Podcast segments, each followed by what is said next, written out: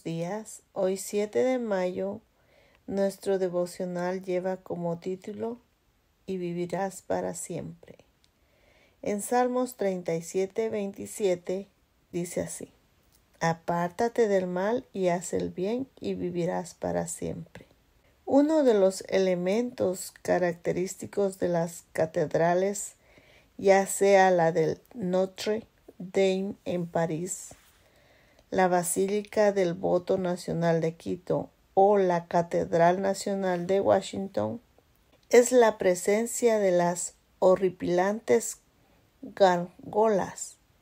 La última no es un templo católico, sino un episcopal. Y es el lugar donde se efectúan los funerales de los presidentes estadounidenses.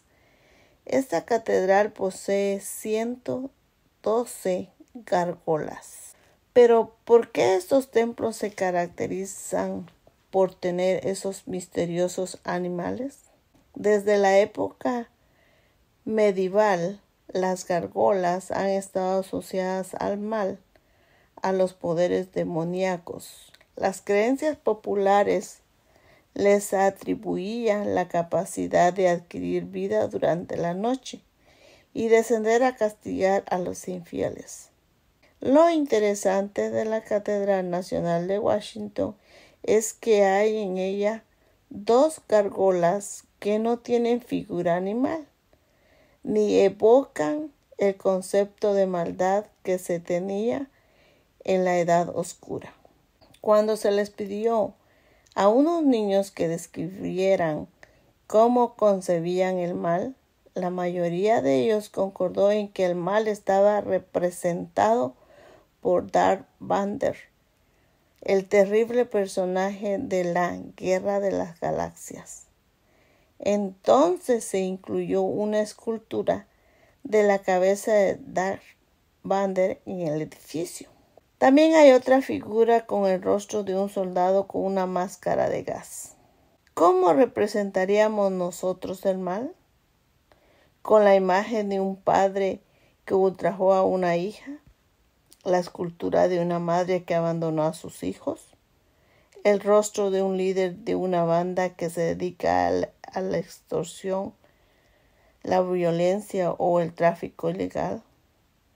Cada uno tiene su forma de describir el mal y casi siempre la imagen tiene un rostro que no se parece al nuestro. Normalmente la maldad queda representada en los demás, pero no en mí. Con independencia de cómo representamos el mal, Pablo dijo, el mal está en mí. En Miquea se refiere a los que en sus camas piensan en iniquidad y maquinan el mal. El mal no tiene forma de monstruo, sino de rostro humano, porque solemos amar el mal más que el bien, la mentira más que la verdad. Quitémonos las gargolas de nuestras vidas, no importa el rostro que tengan, todos los que invocan el nombre del Señor han de apartarse de la maldad.